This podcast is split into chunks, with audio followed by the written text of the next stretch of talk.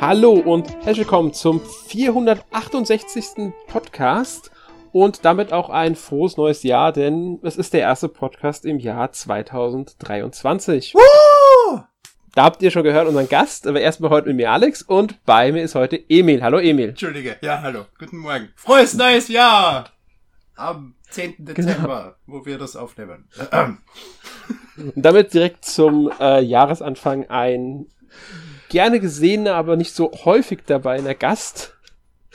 Und ich glaube von einigen ähm, Hörern und Hörerinnen auch sehr gerne gehörter Gast. Also ich habe gedacht, das war umgekehrt. Uh, ungern gesehen, aber viel zu häufig vorkommend. So habe ich mich eigentlich bisher eher. ja, es gibt einige, die, die, die, die gerne haben, dass du dabei bist. Ich hab's das irgendwie, versteh's nicht, aber ja, es freut mich. Ja. Ähm, und ist auch schön, dass wir das Thema heute besprechen können, weil ähm, anscheinend außer uns beiden ja das Spiel niemand gespielt hat. Was da unfassbare Frechheit ist. Ja, finde ich auch. Ähm, Rogue Legacy 2, ähm, nicht, hast du den Vorgänger gespielt? Ja, allerdings erst auf der Switch. War er irgendwann im Sale, da habe ich ihn mal gekauft und habe ihn dann ein paar Stunden gespielt. Aber es ist, dass Rogue Legacy wirklich der Start der Roguelites war, dass das das eins der ersten, wenn nicht sogar das erste Spiel war, was diese Progression, dass du, wenn du stirbst, nicht bei Null anfängst, wie bei Spelunky oder so, sondern dass du mit jedem Mal, wenn du stirbst, irgendwie was Besseres kriegst oder eine Möglichkeit hast, was abzugraden und quasi jeder Run irgendwie seinen Wert hat, aber wenn er für einen Arsch war, mehr oder weniger.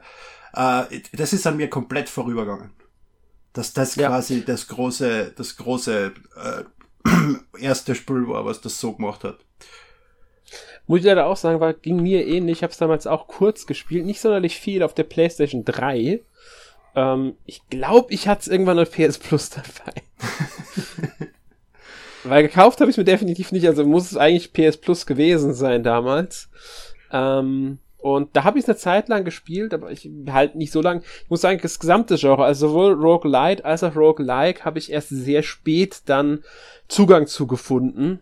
Ähm, ich kann gar nicht sagen, mit welchen Spielen das angefangen hat. Besonders, also dass jetzt mehr Spiele ist sogar erst diese Konsolengeneration der Fall. Also ich meine jetzt die Switch, PlayStation 4, Xbox One Konsolengeneration. Also eigentlich die letzte Konsolengeneration schon wieder. Äh, bei, bei mir ähm, war es Binding of Isaac katastrophale hunderte Stunden in dieses Spiel. Das habe ich nie wirklich weit gespielt, bin ich ganz ehrlich. Und dann Dead Cells und äh, es war nicht viele. Du kannst ja auch nicht äh, Roguelites spielen in Massen, weil du musst wirklich viel Zeit meistens investieren in das eine Spiel. Das ist nicht gut, wenn du dir da zehn verschiedene Roguelites raussuchst, die du dann gleichzeitig spielst oder nacheinander, weil dann bist das, du alt. Das stimmt, aber ich meinte auch eigentlich seit äh, Rogue Legacy, also in den vergangenen neun Jahren. Das Spiel ist schon wieder neun Jahre mhm. alt tatsächlich. Das war nämlich auch ähm, das Problem. Wenn du es dann erst 2020 auf der Switch im eShop Sale kaufst, spielst du schon quasi ein sieben Jahre altes Spiel. Und äh, ja. Roguelites haben sich drastisch weiterentwickelt über eben Spiele wie Dead Cells etc., äh, dass das im Nachhinein dann bei weitem nicht mehr den guten Eindruck hinterlassen hat, den es 2013 damals hinterlassen hat. Ganz genau, das ist eben der Punkt. Ähm, man muss sagen, Rogue, äh, Rogue Legacy 2 jetzt ist ja auch eine enorme Weiterentwicklung im Vergleich zum ersten Teil. Mhm. Äh, werden wir gleich drauf eingehen. Erst kurz die Eckdaten. Also Rogue Legacy 2 erstmals erschien im August 2020 als Early Access Version für den PC. Kam dann im April 22, also dieses Jahr erst für PC und die Xbox-Konsolen raus und dann halt Anfang November auch für die Switch. Genau, also ähm, mit, mit, April war das Ende der Early Access Periode und dann ist es auf, genau. auf, PC und Konsolen dann offiziell gelauncht. Damals auch mit gleichzeitig mit dem Rook Festival auf Steam. Das haben sie ganz schlau gemacht.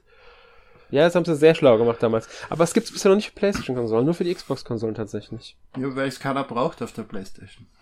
Naja, den ersten Teil gab es ja auf der PlayStation, deswegen habe ich mich verwirrt, weil äh, ja, aber vielleicht stehen da irgendwelche Verträge drin oder wir kennen das ja mit, mit Exklusiv-Deals, ähm, die es da mittlerweile dann doch recht häufig gibt.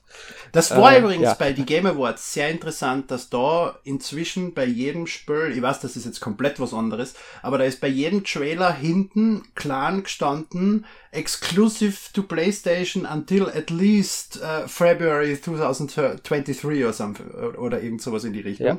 Also, dass sie wirklich jetzt offiziell bekannt geben und das wird sicher irgendeinen rechtlichen Hintergrund haben, wenn sie Exklusivität haben und die nicht dauerhaft ist, dass sie das inzwischen draufkommen sind, dass sie es vielleicht angeben sollten, damit sie nicht verklagt werden oder so. Aber das ist eine sehr interessante Entwicklung. Ich glaube, das liegt an dem ganzen Microsoft Activision Deal, weil Sony will unbedingt verhindern, dass Microsoft äh, Activision kauft. Mhm. Und ihr Hauptgrund ist ja, dass sie dann Call of Duty bzw. andere Marken exklusiv hätten. Während Microsoft ja dagegen hält, wir haben die ja gar nicht exklusiv und Sony hatte selbst die Exklusivmarken. Ja. Also schreiben sie jetzt hin, wir haben ja dieses und dieses Spiel nur bis dann exklusiv, also könnt ihr uns das ja gar nicht irgendwie vorhalten, dass es exklusiv ist. Weil es kann ja dann irgendwann woanders erscheinen. Da wirst du unter Umständen auch recht haben. Ja, aber immerhin äh, haut Sony Trailer raus, im Gegensatz zu Microsoft, die jetzt seit einem halben Jahr, Jahr überhaupt nichts veröffentlichen oder äh, ankündigen oder sonst irgendwas, weil sie sich komplett anscheißen. Aber ja. Ja. Ja, Microsoft hält sich da ganz schön zurück. Ähm, sie wurden ja jetzt auch verklagt, wie wir ja wissen, aber ja. das wäre ein Eben, großer also, Themenkomplex. Wir, wir, nehmen diesen Podcast etwas früher auf, deswegen sind wir vielleicht nicht am ja. ganz aktuellen Stand. Deswegen genau, sollten wir vielleicht wieder über Rogue Legacy reden. Genau, wir sind vor Weihnachten und deswegen ist es nicht ganz, deswegen werde ich jetzt auch nicht gar nicht weiterreden. Vielleicht greifen wir das Thema irgendwann nochmal auf, wenn es dann nächstes, also nächstes Jahr für uns noch, für euch natürlich dieses Jahr, ähm, irgendwelche Entwicklungen in der also Hinsicht gab, die auch Nintendo relevant sind. Ich habe mich vor zwei Jahren für einen Publisher kaufen einen Podcast äh, angemeldet, der bisher noch immer nicht stattgefunden hat. Wenn von den Hörern die Interesse hatten? besteht an so einem Podcast, bitte melden. Hatten wir nicht so einen Podcast? Dann habt ihr mich, dann habt ihr mich übergangen, ihr Schweine. Auf den habe ich mich gefreut. Ich habe irgendwie im Kopf, wir hätten da mal irgendwas in der Richtung gemacht, aufgenommen. Ich bin mir aber nicht mehr ganz sicher. Ja, ähm, ja große Publisher kaufen ein. Was bedeutet das für uns? Podcast 419 mit äh, Markus, Emil und mir. Ach so, da war ich sogar dabei. Im Januar 2022. Okay, dann, äh, falls das jemand interessiert, geht's ein paar Monate zurück. Es hat schon stattgefunden. Aber vielleicht machen wir einen zweiten Teil. Ja, es kann gut sein, dass wir das Thema nochmal aufgreifen, wenn es mit Microsoft und äh, Activision aktueller wird. Mhm. Ähm, wenn ihr, wenn ihr Interesse habt, schreibt es gerne in die Kommentare. Jetzt kommen wir zum eigentlichen Thema zurück. Sehr gut. Rogue Legacy 2. Ähm, ist er jetzt seit, ja, wenn der Podcast erscheint, ungefähr zwei Monate auf der Switch erhältlich. Und ja, wir dachten uns trotzdem, wir reden drüber, weil schönes Spiel. Unfassbar schön. Ich würde sagen, wir fangen erstmal kurz mit dem ganzen Setting, Geschichtenzeug an. Da gibt es jetzt nicht so viel, glaube ich, zu ähm, erzählen, weil es ist jetzt nicht das geschichtsintensivste Spiel. Nicht wirklich, ist also mir aber ganz recht, weil die Geschichte ist meistens das, was sie durch Triggern von A so schnell wie möglich überspringen, solche Spiele. Ja, äh, die Geschichte ist vorwiegend in irgendwelchen äh, Dokumenten, die man findet. Wird mm. die erzählt vorwiegend. Das ja, aber da ist der Vorteil, dass wichtige Sachen äh, in einer anderen Farbe und Fett geschrieben sind. Das heißt, man kann es schnell ja. überspringen und kriegt trotzdem mit, was man wissen muss. das stimmt. Also wer sich dafür interessiert, kann natürlich dann die Sachen lesen auch wirklich nimmt gar nicht so viel Überhand, finde ich. Also es hält sich in Grenzen. Ist okay, ja. Ähm, wer halt kein Interesse hat, kann es wie äh, eben überspringen einfach. Grob gesagt ist es ein Mittelalter-Fantasy-Setting. Es äh, ist in einem untergangenen, eins großen Königreich angesiedelt, das irgendwie dann, äh, ja, halt dem Niedergang anheimgefallen ist und dem Wandel, wie es genannt wird. Der Wandel ist dann auch zentrales Spielelement, auf das wir noch kommen, beziehungsweise was natürlich auch bei Rogue Likes und Rogue Lights normal ist. Die Spielwelt verändert sich regelmäßig. Ähm, und es wird auch von der Rebellion gesprochen. Viel mehr muss man, glaube ich, gar nicht zur Geschichte sagen, weil das sind so die wichtigen Sachen. Und wir begeben uns halt jetzt auch in dieses Königreich, um dort Schätze zu sammeln, die bösen äh, Herrscher zu besiegen, die noch übrig sind, was auch immer. Hauptsache Für das Spiel ist die Story vollkommen ja. ausreichend. Ja. ähm, ich denke mir, weit wichtiger ist da schon das Gameplay. Ja, weil von dem lebt das Spiel das, und das ist großartig. Ja. Kannst du ja mal kurz beschreiben, was es denn für eine Art Spiel ist? Also wie, wie, ja, Perspektive. Ja. Erzähl einfach mal ein bisschen was. Also so, äh, jetzt rein vom, vom Grafikding ist es ein normales 2D äh, Jump'n'Run, äh, wie man sich's vorstellen kann. Also jetzt von, nicht vom, vom, von der Mechanik her Jump'n'Run, aber wenn man so ein altes, schönes 2D Jump'n'Run vor sich hat, hat man Rogue Legacy vor sich. Äh, es gibt, äh, zwischen sind 18 verschiedene Charaktere oder sowas. Es waren anfangs Glaub 13 und das sind dann über die Badges mehr dazukommen. Auf der Switch ist natürlich Genau. die endgültige Version dann auch erschienen. Mit allem, was es auf Steam nachträglich dann dazu gekommen ist. Genau. Und äh, jeder Charakter hat seine eigenen Fähigkeiten, seine eigenen Waffen, hat äh, Zufallsfähigkeiten, die vergeben werden und Zufallstraits. Also es hat nicht zum Beispiel jeder Ritter 100 X, 100 HB, sondern einer hat ein bisschen mehr, einer hat ein bisschen weniger, der andere ist dafür ein bisschen schneller oder langsamer und äh, kann ein bisschen reagieren oder wie auch immer. Und dann gibt's auch noch zusätzliche äh, Traits, die das Ganze entweder positiv oder negativ beeinflussen, das Gameplay, die dir dann auch verschiedene Buffs geben, wie wenn du zum Beispiel ein sehr negatives, äh, sehr negative Eigenschaft nimmst. Die sehr negativste fällt mir jetzt zum Beispiel ein, dass du nur noch einen Hit nehmen darfst und dann bist du sofort tot. Wenn du allerdings als das spielst, kriegst du 230% mehr Gold.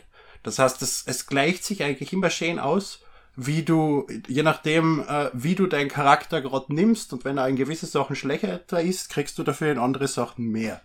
Ähm, du landest in, in, diesem, in diesem Bereich, äh, landest quasi immer in derselben Startwelt, die ist procedurally generated, also zufallsgeneriert, schaut jedes Mal anders aus, enthaltet jedes Mal äh, andere Boss, äh, andere Gegner an andere Stellen etc. Äh, zusätzlich kommt aber dazu, dass es in die einzelnen Bereiche, und es gibt sechs verschiedene Welten, äh, zum Beispiel Bosse gibt, die man allerdings nur einmal besiegen muss das wird dann dauerhaft unlockt. Also es ist eine, Mischung aus Sachen, die du jedes Mal wiederholen musst und die jedes Mal ein bisschen anders sind und Sachen, die du dauerhaft unlockst, damit du im Spiel weiterkommst und auch stärker wirst. Genau. Und sehr wichtig dabei ist, ähm, dass ein Charakter, so ein Held, nur einmal diesen Dungeon halt auch betritt. Entweder schickt man den äh, oder sie, es kann, kann Mensch oder Weib sein, in Ruhestand oder man stirbt halt einfach, was meistens, glaube ich, der Fall sein wird, weil ich glaube, man geht selten in Ruhestand freiwillig. Kann man, also man merkt, man hat keine selbst in den Ruhestand gehen ohne das entsprechende Item? Das hat die, die Funktion war mir gar nicht bewusst, muss ich zugeben. Ich kann jederzeit auf Pause drucken und sagen, ich möchte jetzt aufhören, oder wie? Genau, man kann jederzeit in Ruhestand gehen, dann wird, geht der Charakter in Ruhestand, ist nicht gestorben und wird auch in der Ahnenreihe gelistet. Ah, und man fängt mit einem, das ist die zentrale Spielmechanik, sobald ein Charakter gestorben und seinen Ruhestand gegangen ist, ähm, fängt man einfach mit einem neuen Charakter an. Und zwar mit einem Nachfahren von dem vorherigen, von den vorherigen Charakteren. Irgendwann hat man eine richtige Ahnengalerie wirklich da hängen. Ja. Ähm, und man kann immer zwischen drei verschiedenen wählen, die halt auch wie die Level zufallsgeneriert sind. Aus den 15 ich habe gerade nachgeguckt, 15 okay. Klassen sind, mhm. zusammengestellt sind, plus halt diesen verschiedenen Fähigkeiten, Merkmalen. Ich glaube, Merkmale und Talente heißt es im Deutschen, plus halt die Klasseneigenschaften, die allerdings auch bei jedem Charakter wieder anders sein können. Mhm. Ähm, und das, das macht halt schon viel aus. Gibt auch ein paar abgedrehte Klassen, wie zum Beispiel den Pazifisten, den ich jetzt nicht so toll fand, ich weil der großartig. kann keinen Schaden verursachen. Ich finde den großartig. Der Pazifist ist, ist einer der besten Ideen, die sie in dem Spiel eingebaut haben, weil es die einfach zwingt, das Spiel von einem Moment auf den anderen komplett anders zu spielen. Und aber nicht das jetzt stimmt. dauerhaft, sondern nur eben für einen Run, der fünf bis zehn, vielleicht 30 Minuten dauert und beim nächsten Mal spürst du dann wieder normal. Und, und das, das, das, das mhm. erfrischt das Gameplay für mich sehr überraschend. War ich sehr überrascht, wo ich ihn das erste Mal gesehen habe, habe ich gedacht, wer nimmt den? Das ist ja geisteskrank. Dann habe ich gesehen, oh, für den kriegst du, ich glaube, 200% mehr Gold oder sowas in die Richtung. Ja, dann habe ich ausprobiert.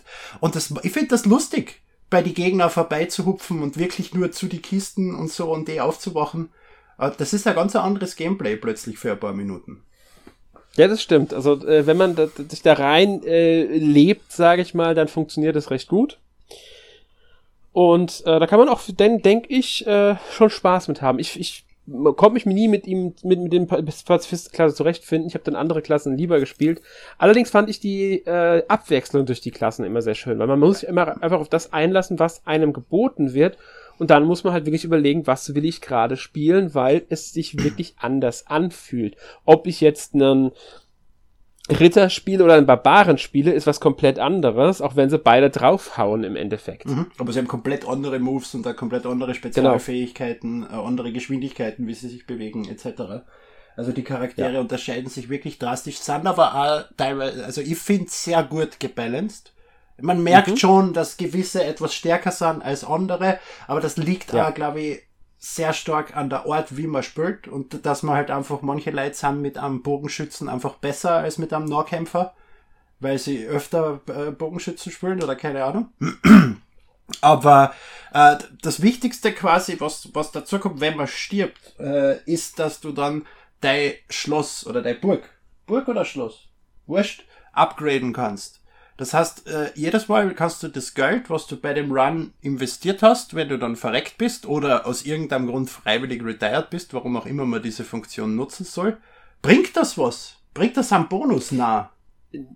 Ich glaube nicht. Ich glaube, das ist wirklich dafür da, dass du den äh, Run halt einfach beendest äh, wenn du sowieso merkst, du kommst jetzt nicht weiter okay. und stirbst bald und dann brauchst du ja diese paar Minuten, du kannst keine neuen Belohnungen mehr sammeln, es bringt dir nichts weiter zu spielen, okay. also kannst du einfach beenden, damit du nicht jetzt diese fünf Minuten unnötig äh, noch da rumläufst, bis du stirbst. Weil es gibt nämlich ein Item. Wenn du das aufklaubst, kriegst du plus 30, also wird dein ganzes Gold 30% mehr und du stirbst dafür. Das ist quasi ein, ein absichtliches Item, mit dem du deinen Run beenden kannst. Stimmt, das gibt's auch noch, ja. ich, ich, ich wüsste jetzt, ich kann auch sein, dass du dann irgendwie, wenn du in den Ruhestand gehst, äh, ich, ich wüsste jetzt nicht, was es genau, ich habe es nie benutzt, deswegen keine Ahnung. ich weiß nur, dass es das gibt. Okay. Auf was ich auf jeden Fall raus will, man upgradet seine Burg. Die Burg ist voll mit unzählige Upgrades, mehr Leben, mehr Möglichkeiten, äh, also höheres Gewicht zu tragen, damit man sich besser mit Rüstungen ausrüsten kann. Äh, äh, mehr, mehr Gold-Drops oder andere Drops oder eben mal die Möglichkeit, dass man die drei Charaktere, die man am Anfang zufällig generiert hat, rerollen kann bis zu fünfmal. Je nachdem, wie weit man bei dem Upgrade ist. Man, man muss neue Charaktere erst durch diese äh, kaufen dort auf diesem Upgrade-Tree etc. Und das ist eigentlich das, was das Spiel für mich am meisten ausmacht, weil du, selbst wenn du nur drei Minuten für einen Run hast und gleich stirbst, du kannst dir trotzdem immer irgendein Upgrade leisten und damit, und das macht auch diesen, diesen komplett äh, Run, der eigentlich komplett für den Arsch war, was wert, weil du hast dir auch Upgrade kaufen können und kannst jetzt weiterspielen. Und du wirst ja. mit jedem Oder wenn du dir doch besser. keins mehr leisten kannst, weil das geht ja auch, mhm. kannst du vielleicht das Geld beim Schmied investieren, um dir eine bessere Rüstung zu kaufen. Oder bei der Zauberin investieren, um neue Runen zu bekommen. Mhm gibt ja alle, gibt ja auch noch diese Möglichkeiten, die schaltet man ja mit der Zeit auch frei. Mhm. Wichtig, was man merken sollte, Geld, das man nicht ausgibt, verliert man, sobald man den Dungeon betritt. Aber auch nicht ganz. Nein, nicht ganz. Der, der schwimmende Tresor speichert einem einen bestimmten Wert und wie viel der speichert, das erhöht man auch wiederum, indem er seine Burg ausbaut an bestimmten ja. Stellen. Also anfangs kriegt er, glaube ich, ja. 8% von dem Geld, was man verliert. Also man geht wirklich komplett auf Null. Alles Geld, was ja. übrig ist, nachdem man Upgrades gekauft hat, geht komplett verloren. Beim ersten Teil war es wirklich so, dass es dann einfach weg war. Jetzt gehen zwischen 8 und 50% in diesen Tresor rein. Und mhm. wenn du dann das nächste Mal durchgespielt hast, hast du einfach Gesamtgold, das, was du gesammelt hast, plus das, was im Tresor war. Zusätzlich, wenn du dem Tresor genug Geld gibst, kriegst du auf gewisse Stufen dann immer mehr Buffs. Desto mehr ja. Geld du ihm gibst, desto besser wird dein Charakter mit der Zeit. Genau. Also es ist auch sinnvoll, dann da für zu sorgen, dass da Geld drin ist. Genau, es motiviert dann eigentlich Fall. dazu, Geld zu verschwenden und keine Upgrades zu kaufen, weil jetzt bin ich nur noch 1000 Gold vom nächsten Buff weg. Jetzt könnt ihr da 2000 Gold verschwenden und dann bin ich, habe ich mehr Leben. Ja. Das ist wirklich so. Man, man überlegt wirklich immer wieder, wo investiere ich jetzt mein Geld? Gehe ich zum Schmied? Investiere ich meine Burg? Oder lasse ich es doch zum Tresor gehen, damit ich da ein bisschen besseres Upgrade bekomme? Oder so. Ja, oder, das, das, oder ich habe jetzt so wenig Geld, ich will aber das Upgrade. Ich gebe lieber die Hälfte dem Tresor und habe dann nach dem nächsten Run um das mehr. Genau. Weil es ist halt, ja. die Buffs bleiben dauerhaft. Also auch wenn man das Geld aus dem Tresor wieder rausnimmt, bleibt der Tresor-Buff aktiv. Ja. Das ist nicht so, dass man da und jetzt eine gewisse Anzahl an Gold anhäufen muss und das nicht wieder unterschreiten darf und den dann wieder verliert. Ganz genau, das ist, das ist dauerhaft im Grunde. Mhm. Finde ich auch sehr schön. Mhm. Ähm, es gibt auch noch eine Funktion, da kann man, ich weiß gar nicht mehr, wie er heißt, äh, da bezahlt man so einen alten Mann dafür, dass er im Grunde dafür sorgt, dass der Wandel, also dass das Level erhalten bleibt und sich nicht neu generiert, wenn man die Welt betritt. Mhm. Dafür kriegt man allerdings weniger Gold. Genau, man kriegt, und das ist fortschreitend, desto mehr Runs man auf diese Weise spielt, desto weniger, desto mehr Gold will der Typ für sich dann haben und desto weniger verdienen wir selbst. Ist dann sinnvoll, wenn man sowieso gerade keine Upgrades kaufen möchte und sagt, ich will jetzt sowieso nur zum nächsten Boss und ich komme dahin, weil der Teleporter schon freigeschaltet ist. Also wenn man im Grunde einen Teleporter direkt vom Boss freigeschaltet hat und einfach nur direkt zum Boss will und den schaffen will einfach, dann ist das sogar noch recht sinnvoller, weil man verdient sowieso kein Geld auf dem Weg dahin. Weil Naja, man eh nicht hinläuft, wenn du dann die eh teleportiert teleportieren kannst direkt zum Boss, warum ist es dann relevant, dass sich die Welt davor neu generiert oder nicht? Weil die Teleporter gehen verloren, außer du hast sie dir dauerhaft gekauft. Achso, ich hab Das gedacht, du ja hast sie dauerhaft gekauft. Entschuldige. Ja, okay. Ja. Achso, das heißt, ich Das habe ist- dieses Feature nämlich noch nie genutzt. Ich muss sagen, ich bin ein unfassbar vergesslicher Mensch.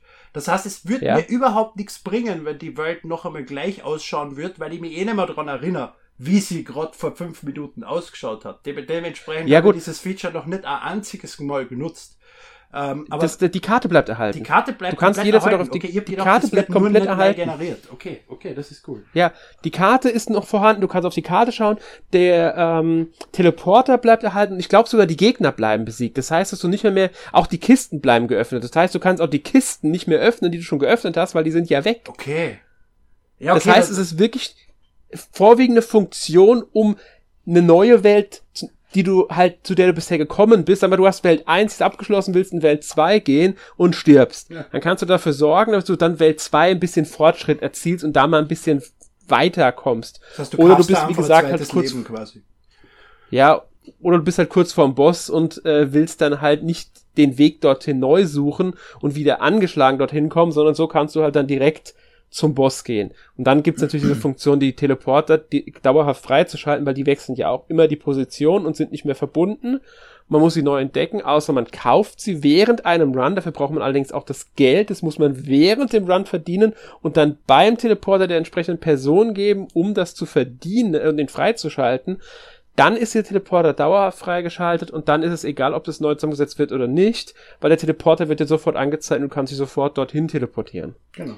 Wobei Das heißt, die da musst 1500 Gold nie ein Problem waren zu zahlen, aber jedes Ja, einzelne Mal kommt. Aus, genau, da muss man dazu sagen, das ist jetzt nicht das große Problem, an das Geld ranzukommen. Man muss es nur halt machen und dran denken. Ja. Das ist so, glaube ich, das Hauptproblem. Dran denken. Ähm, ja, aber man merkt einfach, man hat verschiedene Möglichkeiten, einfach davor zu gehen. Und dann kann man halt auch wieder sagen, wie man halt will, kann man es spielen. Ich habe zum Beispiel das Feature, die Welt nicht zu neu zu generieren, dafür wirklich genutzt, einen Boss zu besiegen, weil ich bei dem Boss gescheitert bin und dann habe, okay, jetzt mache ich das einfach mal und versuch mal, weil ich muss, hab's ja auch getestet und ich wollte wissen, wie die Funktion genau funktioniert. Also habe ich es dann einfach gemacht und da habe ich dann gemerkt, okay, es ist gar nicht mehr so unpraktisch, wenn ich wirklich einfach nur einen Boss besiegen will, weil ich mich halt einfach direkt zum Boss teleportieren kann und dann Mhm. reingehen kann mit einem komplett frischen Charakter, der nicht angeschlagen und gar nichts ist. Mhm. Allerdings auch noch keine Relikte gesammelt hat, weil es gibt ja auch die Ja. Relikte, die man sammeln kann und die können ja auch Stärkungen bringen. Das wollte ich gerade sagen, dafür hat er keine Power-Ups, ja. Genau. Relikte war das. Aber richtige die Erbstücke, danke, die, die dürfen wir auch nicht vergessen, die Erbstücke, weil die bleiben ja sowieso dauerhaft erhalten. ja. Die was? Entschuldige? Die, die Erbstücke. Ah ja, ja, ja, richtig. Die bleiben. Die bleiben dauerhaft erhalten. Die bringen allerdings eher so neue Fähigkeiten wie einen Doppelsprung oder dass wir der in der Luft dashen können und sowas. Also so, so Standardfähigkeiten für ein Metroidvania, weil das Spiel hat schon ein paar Metroidvania-Anleihen. Es ist ja, also die, die. Entwickler haben das, also ich kann, es gibt von NoClip eine wunderschöne Dokumentation, eine Stunde lang mit die Entwickler vom Spiel, wie die Entwicklung von Rogue Legacy gelaufen ist, eben was die Auswirkungen vom ersten Teil waren, etc. pp. Also sehr, sehr gute Dokumentation. Allgemein NoClip ist sehr zu empfehlen auf YouTube. Äh, da bezeichnen die Entwickler das Spiel als Metroidvania.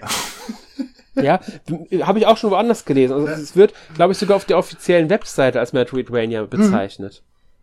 Also es ist ganz klar, es ist, es ist ein Metroidvania auch. Ähm, und die Elemente sind dem Spiel auch anzumerken. Also das ist ähm, allein durch diese Erbstücke halt schon, weil da schaltet man halt klassisch diese neuen Fähigkeiten für den für dauerhaft frei für jeden Charakter, den man dann jemals spielen wird, sind die dann verfügbar und ja, wie gesagt, Doppelsprung oder halt Und notwendig. Dash in der Luft Also zum Beispiel der was. Dash, äh, wenn du von der ersten Welt in die zweite Welt kommst, du kommst dort eigentlich schon von der, von der Anfangsplattform nicht auf die zweite Plattform, wenn du den Dash noch nicht hast. ja. Und, äh, genau. und, und, und, und so äh, haltet ihr das Spiel ein bisschen zurück. Und wenn du den Dash dann hast, gehst du genau dorthin und kommst dann dort weiter, was äh, bezeichnend für Metroidvania ist, solche Features. Ne? Ja. Genau, und bei den Erbstücken, um die zu bekommen, muss man halt diese Statuen dafür finden und dann muss man die Prüfung der Erbstücke erst bestehen, um halt diese Fähigkeit freizuschalten und das Erbstück für sich halt zu beanspruchen. Genau. Dann bleibt es dauerhaft und dafür, wenn man dann das beim nächsten Run auf die Stelle von dieser Statue wieder kommt, kriegt man dort dann dafür entsprechende Power-Ups, wo ich schon wieder vergessen habe, wie sie heißen. Relikte. Relikte. Genau. Ganz genau. Relikte Weil, sind auch was ganz was Interessantes. Also, ja. man kennt ja die Items von die ganzen Rooklights, du sammelst irgendwo ein Item und das gibt dir halt äh, ein gewisses Power-Up. Du machst mehr Schaden, deine Waffen kann irgendwas Besonderes, was auch immer. Ähm, das Spiel hat allerdings eine äh, Funktion, wo du, desto mehr du von diesen Relikte aufsammelst, desto, wenn du über ein gewisses Limit kommst, hast, verlierst du stattdessen dein maximales Leben. Das heißt, du musst, ja. was für mich das erste Mal ist in einem Roguelite, wirklich drüber nachdenken, auch wenn das Item vielleicht sinnvoll wäre, nehme ich das jetzt oder lasse es liegen. Und genau. das ist für mich eine ganz andere Erfahrung, ehrlich gesagt. Ja, finde ich auch, fand es auch sehr ähm, ungewohnt, aber auch sehr, äh, eigentlich ist eine, ist eine sehr gute Funktion, äh, mhm. ähm, sehr gute Mechanik. Ich fand die echt toll, ähm, weil es hängt auch ein bisschen davon ab, wie viel du tragen kannst, weil es gibt dann so einen Prozentwert, der angibt, ähm, wie hoch dein, ich weiß gar nicht, wie sie es nennen. Ja, deswegen habe ich es nicht ähm, gesagt, weil ich das Bezeichnung gerade vergessen habe. Ja, ich auch. Aber weil dieser Prozentwert gibt an, ähm, wie viel du tragen kannst. Sobald der unter 100% sinkt, verlierst du da, verliert man halt dann seine maximale Lebensenergie um den Wert, der unter 100% ist. Also wenn ich jetzt bei 90 bin, habe ich 10% weniger äh, maximale Energie. Genau. Das Wichtige dabei ist, dass dieser Prozentwert, wie hoch der ist, hängt von dem Gewicht ab, das, ich, das wir tragen, also die Rüstung, die wir tragen. Und damit ist es dann wiederum relevant, wie weit wir das, was wir tragen können, also das Maximalgewicht, aufgewertet haben. Es gibt noch andere Sachen, die dann unseren Prozentwert erhöhen können. Das können Runen sein, das können andere Sachen sein, die wir im Fähigkeitenbaum, beim Ausbau unserer Burg ist ja der Fähigkeitenbaum, mhm. freischalten. Ähm, es können sogar Relikte sein, die dann unseren Wert da erhöhen nochmal, statt ihn zu senken. Auch das kann es theoretisch geben. Ja. Ähm, ja. Also das ist sehr interessant, da muss man echt aufpassen. Ich habe da einmal nicht aufgepasst, auf einmal war ich noch bei Maximalenergie einen Lebenspunkt. Ich habe das Feature am Anfang nicht kapiert. Und dann habe ich die ganze Zeit, irgendwann habe ich plötzlich kein Leben mehr gehabt. Und dann habe ich mich gefragt, warum? Und dann habe ich mal aufgepasst und merkt, ah, diese Prozentanzeige. Ja, wenn man, wenn man die nicht so, wenn man das nicht, da nicht aufpasst, die nicht so drin hat, kann die einem echt sehr, sehr schnell äh, Probleme bereiten. Ja, weil man ist, wenn man ja. Roguelites spielt, eigentlich gewohnt, man kriegt meistens die Auswahl aus zwei Items und dann sucht man sich das aus, was einem besser gefällt und nimmt's mit, fertig. Und das, ja. das funktioniert bei dem Spiel nicht dauerhaft so gut. Ja. Es gibt auch ein paar, äh, also die, diese Relikte können auch sehr negative Effekte haben. Und wir wissen ja anfangs gar nicht, was die genau für einen Effekt haben. Mhm. Wenn wir die das erste Mal finden, steht nur da, wie viel Prozent die äh, uns wegnehmen. Aber es steht nicht dabei, was für einen Effekt die haben. Allgemein, Der Name steht da und die Prozent. Features, also sämtliche ja. äh, äh, Features, sämtliche Fähigkeiten von Charaktere und so. Du siehst am Anfang ja. nur das bringt dir 70% Gold extra und hast so und so, du weißt aber nicht, was der negative Effekt ist, der dadurch ausgelöst wird und so. Und dasselbe natürlich auch für positive Sachen. Du siehst nur den Namen ja. und du musst das einmal gespielt haben mit der Fähigkeit, damit du dann in Zukunft auch siehst, was diese Fähigkeit kann. Genau, und oder, also das, die gesamten, also Talent, Fähigkeit, Merkmale der Charaktere und halt auch die Relikte sind genauso. Man muss sie erstmals entdeckt haben, um überhaupt zu wissen, was bringt einem das oder was hat das für einen Effekt. Und das sorgt auch dafür, dann wählt man halt ich habe es mich am Anfang sehr oft gemacht, ich habe meinen Charakter dann wirklich daran ausgewählt, wer hat jetzt noch etwas, was ich noch nicht benutzt habe, ja. was ich noch nie hatte. Hm weil ich aber wissen wollte, was das dann ist. Ich wollte die alle halt haben. und so habe ich dann wirklich meine Charaktere teilweise ausgewählt, mit dem Wissen, dass ich den Run vielleicht nur fünf Minuten spiele. Es war mir egal. Ich wollte diese neue Fähigkeit, das neue Merkmal ja. einfach kennenlernen. Ich meine, bei mir ja. ist es jetzt eigentlich durchgängig der Charakter, der am meisten Goldbuff gibt, den ich auswähle. Ja, es ist, ist irgendwann sinnvoll, das stimmt, weil man einfach Gold braucht, um stärker zu werden. Richtig. Und äh, was gleichzeitig dazu führt, dass ich fast gar nicht darauf achte, was für eine Klasse der Charakter ist und damit quasi mhm. alle Klassen relativ äh, neutral spiele, was mir auch ganz gefällt, weil ich, ich finde, es besteht sehr die Gefahr, vor allem wenn du rerollen kannst, dass du die auf ein, zwei Klassen versteifst und dass du immer nur mit denen spielst, weil die findest du toll. Und äh, das Spiel lebt aber sehr davon, dass du alle möglichen Charaktere spielst. Es sind auch für gewisse äh, Rätsel äh, einzelne spezifische oder zumindest zwei, drei Charaktere notwendig, damit du dort überhaupt hinkommst und so. Und, und, und man sollte auf jeden Fall mit Abwechslung spielen, weil das macht viel aus in dem Spiel. Ja, ganz genau. Habe ich auch am Anfang auch so gedacht, ähm, ich will die Klasse jetzt spielen, ich will die Klasse spielen. Irgendwann habe ich gesagt, nee, ich spiele einfach jede Klasse, ich suche mir das aus, was mir von den Merkmalen jetzt am besten gefällt. War dann auch oft der Goldwert, nicht immer. Manchmal, wenn ich dann zum Beispiel gezielt auf den Bosskampf los bin, ähm, habe ich halt nicht auf den Goldwert geachtet, weil mir das dann in dem Moment egal war. Da habe ich auf andere Sachen geachtet. Aber man sollte wirklich keine Klasse ignorieren, weil jede Klasse hat echt Vorteile, die man nutzen sollte. Mhm. Ja, das stimmt. Und, und, und man sollte einfach alle Klassen spielen ein, die können. Spaß macht. Was? Mir fällt keine Klasse ein, die keinen Spaß macht. Es gibt oft in Spielen so eine Klasse, wenn du die äh, plötzlich vorgesetzt kriegst, dann man nicht den Scheiß, den will ich nicht spielen. Das ist bei dem Spiel mhm. bei mir überhaupt nicht. Ich freue mich ich, über ich jede Klasse. Sicher sind manche besser als andere und so, aber, mhm. aber spiel, gut spielbar sind sie alle. Ja, gut spielbar sind sie definitiv alle, auch der Pazifist, den ich jetzt nicht so mhm. toll finde, aber äh, es stimmt schon, wenn man halt den Pazifisten dann überlegt spielt und den Gegner halt ausweicht und versucht halt nur die Kiste zu sammeln, man kriegt ja mehr Gold, deswegen hat der auch einen sinnvollen Hintergrund, man muss sich halt nur anpassen an die Spielweise. Ähm, es gibt klar ein paar Klassen, die ich lieber spiele als andere, aber es gibt keine Sicher. Klasse, die ich komplett ablehnen würde. Auch den Pazifist würde ich nicht komplett ablehnen, weil dann spiele ich halt mit ihm. Und manchmal kann es sogar vorkommen, dass, das hatte ich ein einziges Mal, dass ich dreimal dieselbe Klasse hatte. okay. Weil zufallsgeneriert. Ja. Da war es dann vollkommen egal, welchen Charakter ich theoretisch nehme, klassenmäßig, aber sie waren von den Merkmalen so unterschiedlich, dass es wieder komplette Unterschiede waren. Mhm. Da merkt man, wie stark die Merkmale wieder Auswirkungen haben. Ja, auf können. jeden Fall. Allein schon die Standardmerkmale wie, wie Leben und, und solche Sachen machen schon viel aus. Plus dann noch die ja. ganzen Untermerkmale und Zusatzgeschichten und sonstiges. Das sind komplett unterschiedliche Charaktere, obwohl sie dasselbe Klasse sind teilweise. Ja, und genau das ist, das, das finde ich halt so toll dabei. Ja. Gut, ähm, was ich noch dringend erwähnen möchte, ist, ähm, es gibt keine Schwierigkeitsgrade im klassischen Sinn. Ich denke mal, das hast du mitbekommen. Ja. Ja. Es gibt aber die Hausregeln. Die habe ich ignoriert. Ja, ich sag ja nur, das ist für, ist für manche vielleicht relevant, weil ähm, Roguelikes können recht schwer sein oder sie können einem auch einfach zu leicht sein. Auch die Möglichkeit besteht, weil die Hausregeln können nämlich in beide Richtungen eingestellt werden. Mhm. Und zwar dürfen wir in den Hausregeln, wenn wir sie aktiviert haben, es hat keinen Nachteil, wenn wir sie aktivieren. Also, das wäre meine erste ähm, Frage, ähm, ja. das Was? Das wäre meine erste Frage gewesen, ja. Nee, du, du hast dadurch keine Nachteile. Die Hausregeln einfach nur, spiel so, wie du willst. Mhm.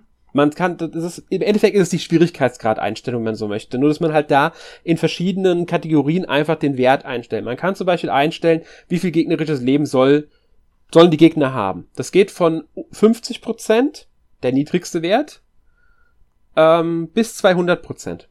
Standard ist, glaube ich, 100 Prozent mhm. eingestellt. Das heißt, man kann das Spiel deutlich schwerer machen, die Gegner haben halt deutlich mehr Leben, aber auch deutlich leichter. Dasselbe gilt auch für den gegnerischen Schaden, also den Schaden, den die Gegner austeilen.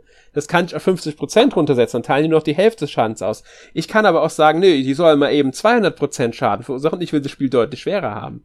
Aber es gibt ja, glaube ich, zehn verschiedene Sachen, die du wirklich in diese Hausregeln ähm, editieren kannst oder so. Also, ich finde das Feature ja, schon... Ja, es sind neun. Okay, ja, ich, ich finde das Feature super. Ähm, vor allem eben auch, um es anderen Spielern leichter zu machen oder auch wenn ich das für unwahrscheinlich halt schwerer. Ähm, weil, ja, würde ich nicht ausschließen. Äh, um das Spiel schwerer zu machen, hat das, hat das andere Funktionen. So Sachen wie New, New, Game Plus zum Beispiel. Ja, ähm, das stimmt. Und, und äh, äh, aber es ist etwas, was sie nicht nützen wird. Weil für mich ist immer so, der Entwickler hat das Spiel gefeintuned und hat das Spiel mit einem gewissen Schwierigkeitsgrad im Hinterkopf entwickelt. Und ich würde es gern so erleben, wie es gedacht war. Ja, aber der Entwickler hat ja auch diese Funktion berücksichtigt dabei und sie bewusst eingebaut. Das heißt, sie schreiben sogar unten drunter, bei jeder Funktion schreiben sie unten drunter, was sie empfehlen würden, ähm, um das Spiel, zum Beispiel schreiben sie bei gegnerisches Leben drunter, 90% Leben empfiehlt sich für eine entspanntere Erfahrung. Okay. Und bei äh, 120% Leben empfiehlt sich für eine herausfordernde Erfahrung. Sie geben dir also noch Tipps. Also es ist ganz klar das, was sie als Schwierigkeitsgrad-Einstellung gedacht haben. Und sie haben sich schon gedacht, was dabei gedacht, das so einzurichten, um es eben für eine möglichst breite ähm, Spielerschicht zu ermöglichen, das Spiel. Hm. Und die Balance geht dadurch überhaupt nicht verloren in dem Sinne, weil das Spiel sich dem anpasst. Und das finde ich halt, ich habe es ausprobiert für einen Test, logischerweise. Bei Tests probiert man sowas dann auch mal Klar, aus. Ja. In beide Richtungen. äh, das Schwere ist übel, sage ich direkt. Ich, ich wollte gerade sagen, anhand allein von der Betonung dieses in beide Richtungen gehe ich davon aus, dass der schwere Modus nicht so gut geendet ist. Nein, also 200 Prozent habe ich nicht sehr lange überlebt. Ich fand schon 150 Prozent heftig, also bin ich ganz ehrlich. Ähm, welche Funktion ich äh, als ein bisschen unsinnig empfinde, ist die Zeitlupe beim Zielen. Da kann man dann einstellen, ähm, beim Zielen mit dem Bogen zum Beispiel, ob Zeitlupe aktiviert werden kann. Das kann man, glaube ich, auch auf, ähm, ich glaube, auf 25% geht es runter und 100% ist der Standardwert, also das ist halt die normale. Du kannst aber auf 25% gehen, das heißt, das Spiel bewegt sich nur noch mit einer Geschwindigkeit von 25%. Das ist, ist halt okay, kann man machen. Zart, weil der Bogenschütze einer der schadenswirksamsten Charaktere ist. Ja. Und genau das, dass du im Stehen nur zöllen kannst und so, das ist, was ihn quasi balanced macht. Und ja. wenn du genau die Funktion rausnimmst. Ja, sie empfehlen diese Funktion Spiel äh, jedem, also schreiben sie drunter, super für alle, die Probleme mit dem Zielen haben, weil es gibt ja auch Personen, die einfach nicht das, sowas nicht können gut, weil sie mit den Steuerungsbedingungen aus welchen Gründen auch immer nicht gut zurechtkommen, mhm. die im Grunde aus ja, ja sind, es gibt ja verschiedenste Gründe, warum sowas Accessibility Features. Da, äh, allgemein, ja. was ich sehr positiv finde, gibt ja viele Spiele, vor allem in den letzten zwei, drei Jahren, die das ja. wirklich äh, immer äh, stärker forcieren, dass solche Features im Spiel drin sind. Ich meine, allein Last of Us 2 zum Beispiel oder sowas, wo du komplett äh, Charaktere rot leichten lassen kannst und sonstige Geschichten, damit sie wirklich der, der schwer beeinträchtigste Spieler auch spielen kann. Ich finde das super. Ich auch. Und genau das ist diese Funktion, die, äh, das sticht ja schon ein bisschen hervor. Du kannst sogar hingehen und Flug nach Bedarf, dass du die ganze Zeit fliegst, dann äh, brauchst du nur den, ich glaube, rechten Stick reindrücken, dann fliegst du und brauchst keine Sprünge mehr zur Hand haben. Ah, Funky Kong Mode, ist, okay. Sozusagen, ja. Das, ich finde sowas, ich finde sowas wirklich gut. Was auch geht, du kannst den Schwierigkeitsgrad sogar jederzeit anzeigen lassen dein selbst erstellten. Keine Ahnung, was für eine was es genau bringt. Das ist wahrscheinlich aber ein Streamer-Feature, würde ich am ehesten behaupten. Wahrscheinlich. Oder ja. Speedrun-Geschichten Ja. Und du kannst dir deinen Fähigkeitenbaum jederzeit zurücksetzen dabei und dann erhältst du auch das gesamte Geld zurück. Ah, das geht? Ja. Das geht über die Hausregeln. Weil das ist nämlich, die, der Fähigkeitenbaum hat ja eine eingebaute, ähm, mir fällt das Wort gerade nicht ein, dass Sachen teurer werden, desto mehr du kaufst. Ja. Und da kann man sich verskillen, da kann man sich böse verskillen bei diesem, bei diesem Skill Tree. Und ja, wo du dann stimmt. wirklich in einem Modus bist, wo du Sinn, also zu viel Geld in sinnlose Upgrades investiert hast und dir dann sinnvolle nicht mehr leisten kannst, weil die Inflation, das war das Wort, was ich gesucht habe, einfach zu hoch ist und das viel zu teuer geworden ist für die.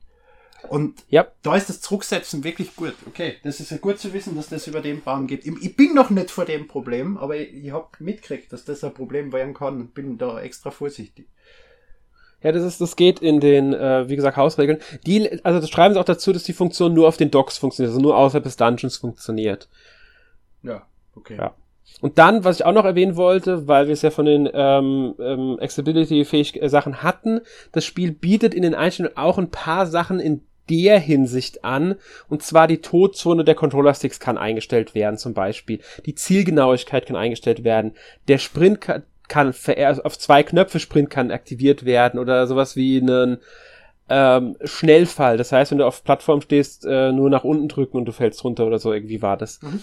Also es gibt verschiedene Funktionen, die du da auch nochmal so ein bisschen einstellen kannst. Sind nicht viele, aber es geht. Du kannst sogar einstellen, ob die, ob die ähm, Merkmalnamen der Charaktere wissenschaftlich oder allgemeinverständlich sein sollen.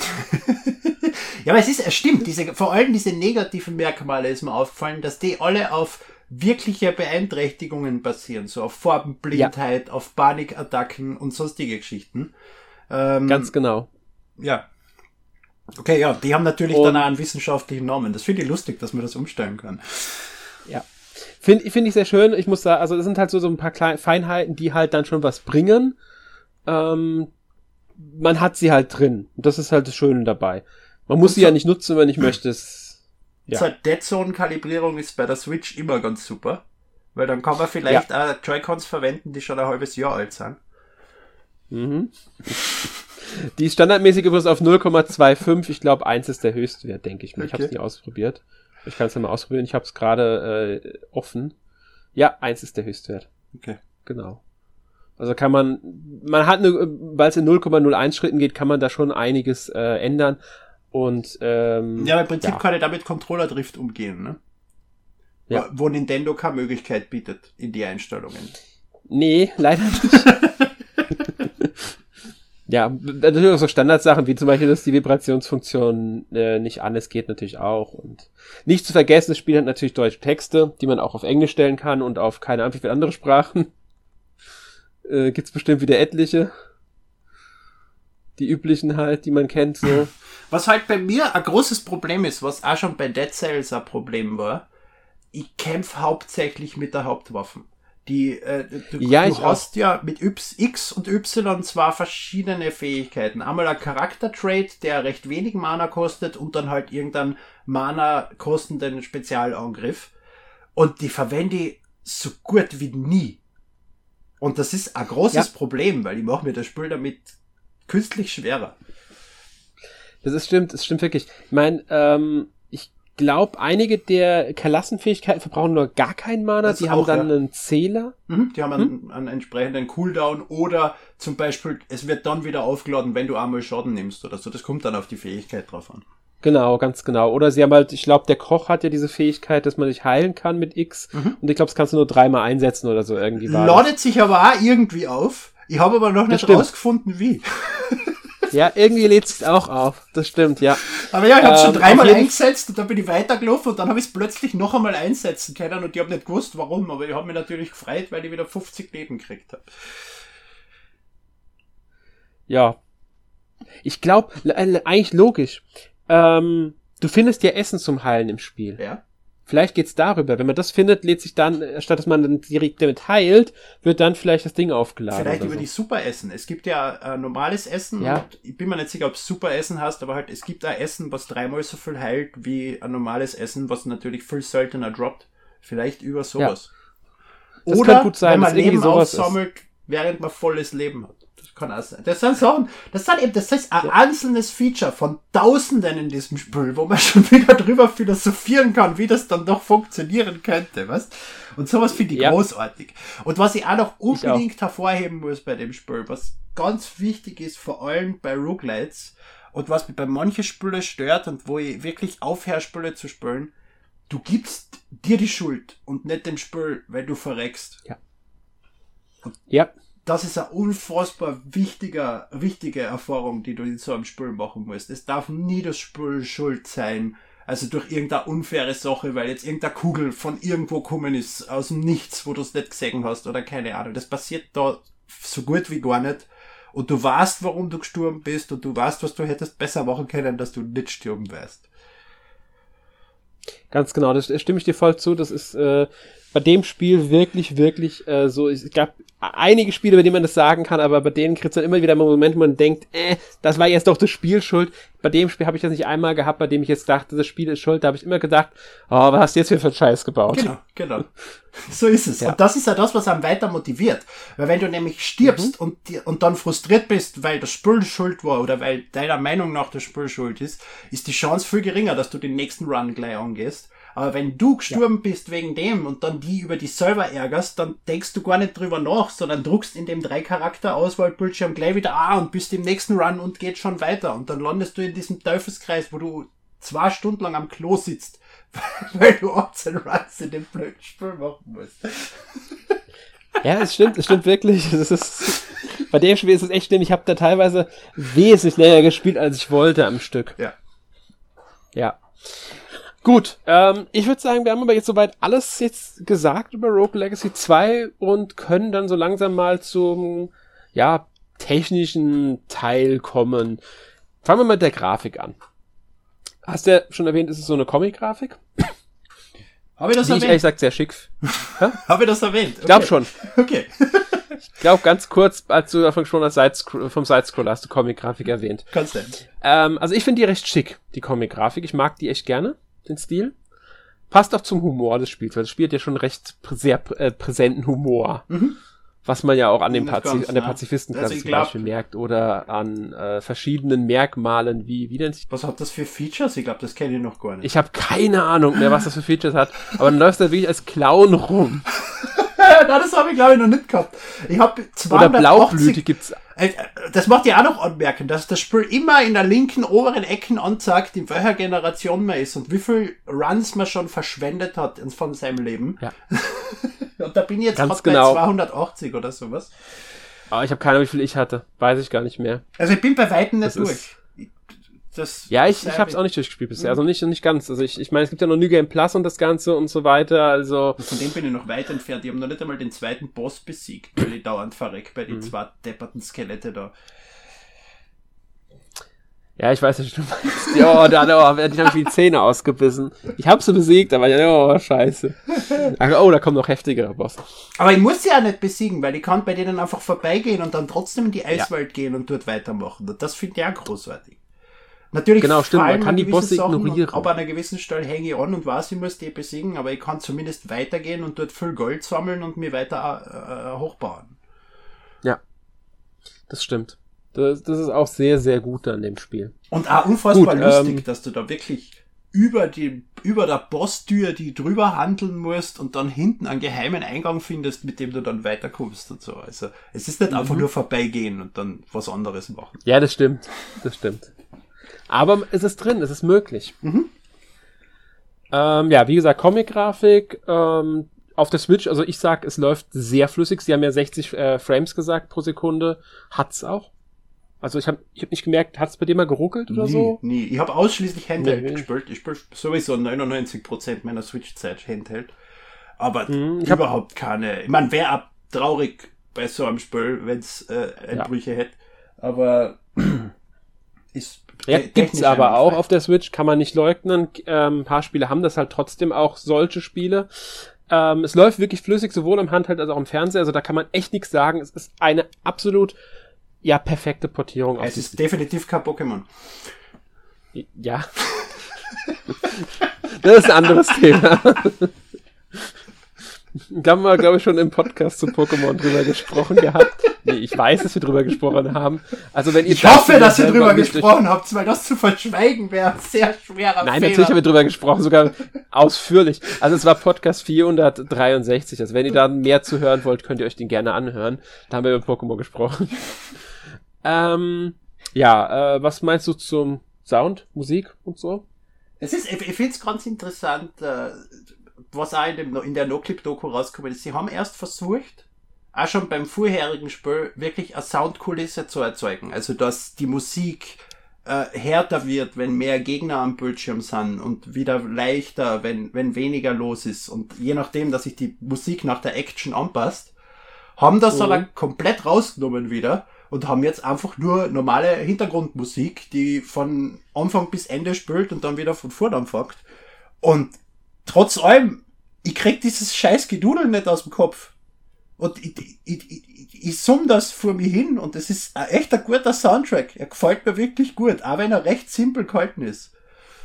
Ja, das stimmt. Ich glaube, es gibt für jede Welt ein eigenes. Ja. Ja, es müsste so sein, genau. Das ist überhaupt da der Ja. Unterschied zum ersten Teil. Beim ersten Teil waren die verschiedenen Welten ja quasi einfach verschiedene Farben von derselben Welt. Während Ja. jetzt die sechs Welten wirklich drastische, komplette Unterschiede haben, verschiedene unterschiedliche Gegner, komplett eigenen Aufbau, äh, da, da, die, die Gener Generation vom Level, das ist jetzt zum Beispiel, dass die eine Welt pro produziert sich mehr nach rechts, während die andere eher in einem großen Ball rund um sich die verschiedenen Räume aufbaut, dass man in alle Richtungen gehen kann und so. Also die Level unterscheiden sich wirklich ja drastisch voneinander. Was dem Ganzen ja, auch noch einmal stimmt. eine große Erfrischung gibt gegenüber dem ersten Teil. Mhm.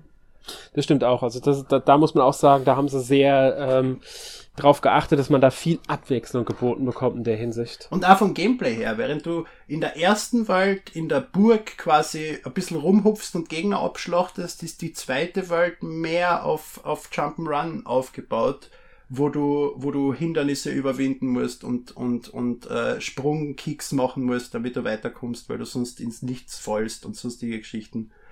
Und äh, es wird dann nur noch zacher.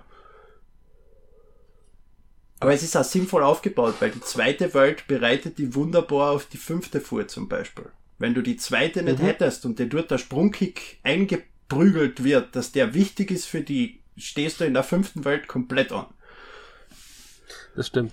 Das stimmt wirklich. Das ist, ist, ist, man wird da wirklich so ein paar Sachen, kriegt man dann äh, von der einen Welt vor, äh, beigebracht. Das muss man dann auch wirklich verinnerlichen, weil sonst hat man später echt Probleme. Mhm. Und das ist super, dass sie das so von der Lernkurve so aufgebaut haben und so eingebaut haben, dass sie wirklich dran denken, du musst in der einen Welt, musst es leicht einbauen und den Spieler darauf vorbereiten und nachher wird's immer, ich meine, ist eigentlich Standard für Spiel, aber bei einem Roguelike, wo du mehr oder weniger hingehen kannst, wo du willst, weil du hast ja, du musst ja nicht von Level 1 in Level 2, du kannst ja von Level 1 in Level 3 oder 4 gehen, ähm, mhm. ist es eher was Ungewohntes, finde ich.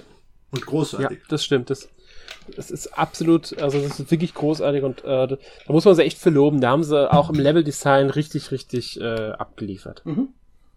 Ja. Wir kommen schon langsam ins Fazit rein, können wir auch direkt dann okay. einfach mit weitermachen. Ja. Ähm, ja, ich, ich sag einfach mal, äh, das Fa also mein Fazit, also ich, ich bin von dem Spiel einfach begeistert.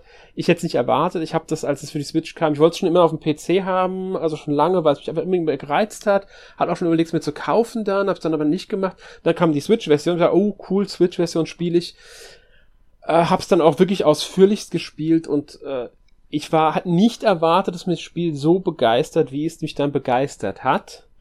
Ähm, ich bin da eine ganze Weile echt nicht von losgekommen und habe andere Spiele, die ich sogar wichtiger hätte, dringender hätte spielen müssen und die wichtiger gewesen wären, sogar liegen lassen.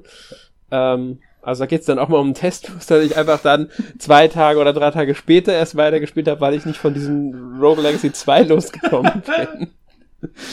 Dem ja. kann ich mich nur anschließen, weil ich spiele auch seit Wochen fast nichts anderes mehr. Ähm, richtig, richtig gutes Spiel. Wenn's Binding of Isaac nicht geben wird, würde ich behaupten, es ist das beste Roguelite. Binding of Isaac ist einfach, es, es ist wahrscheinlich mechanisch nicht besser. Es ist da wahrscheinlich äh, Rogue Legacy zwar sogar im World noch einmal besser, aber es ist geisteskranker und viel mehr over the top, was mich noch ein bisschen mehr anspricht. Deswegen wird Isaac trotzdem mein Liebling bleiben. Aber ansonsten ist das sicher das beste Roguelike, was man sich anschaut und spielen kann. Und das da inkludiere ich Sachen wie Dead Cells, die auch unfassbar großartig sind. Ja. Ähm, preislich müsste es, wenn ich mich nicht ganz täusche, bei 25 Euro im E-Shop liegen. Ich glaube, ja. Ich meine auch, der erste Teil kostet, glaube ich, 15 Euro waren's, wenn ich mich nicht ganz täusche. War aber auch ähm, schon um 4 Euro oder so im Sale, weil sonst hätte ihn man nicht. Ja, gedacht. muss man auch sagen, genau. Und auch äh, Rogue Legacy war am Anfang bei Erscheinen, glaube ich, auch ähm, kurzzeitig für 2 Euro günstiger oder so mhm. haben. Also da kann, da wird bestimmt auch ein Sale irgendwann kommen für das Spiel. Richtig, aber es ist wie fast alle. die Spielzeit, die du da aus 25 Euro rausholen kannst, ist fast ungeschlagen eigentlich. Ja, das stimmt. Also da kann man echt, man holt da so viel Zeit raus, besonders wenn man dann die ähm, New Game Plus Funktion nutzt und weiterspielt und weiterspielt. Es lohnt sich hier. Und da ist, ja, so schnell sieht man da kein Ende eigentlich. Man sieht aber an New Game Plus erst nach 100 Stunden oder sowas in die Richtung. Also man soll da ja. bitte auch nicht erwarten, dass man da recht schnell hinkommt und dann spielt man dasselbe Spiel noch einmal. Na, na. nee, nee, nee, nee, das dauert, das dauert eine ganze Weile, bis man da erst überhaupt mal so weit ist. Ja. Ähm, gut, ich denke mal, willst du noch was Fazitmäßiges sagen Na, zum Abschluss? Ich liebe dieses Spiel. Nein. Kaufen. Gut.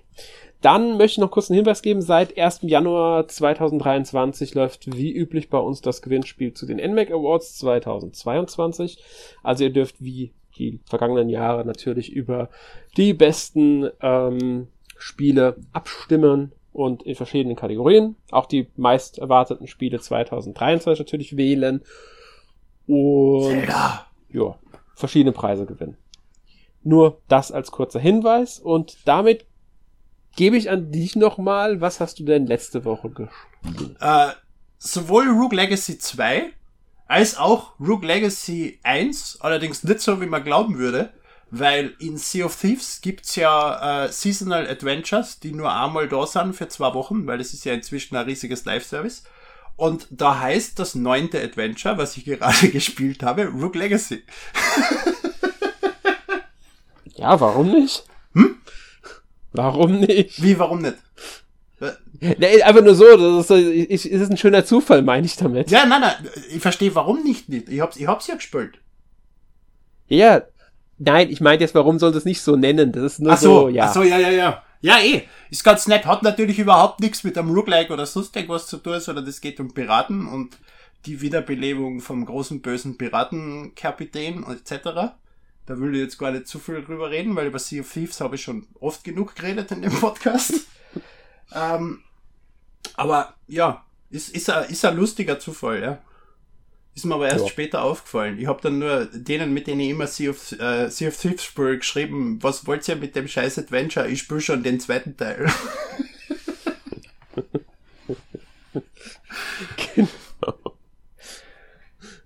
Ja, ähm, gut, dann bin ich dran. Äh, ich, da ich, wir nehmen ja früher auf, haben wir ja gesagt, und da ich über die Spiele, die ich jetzt theoretisch letzte Woche gespielt habe, in den anderen Podcasts rede, die noch vor diesem Podcast erscheinen, ähm, ist jetzt ein bisschen kompliziert.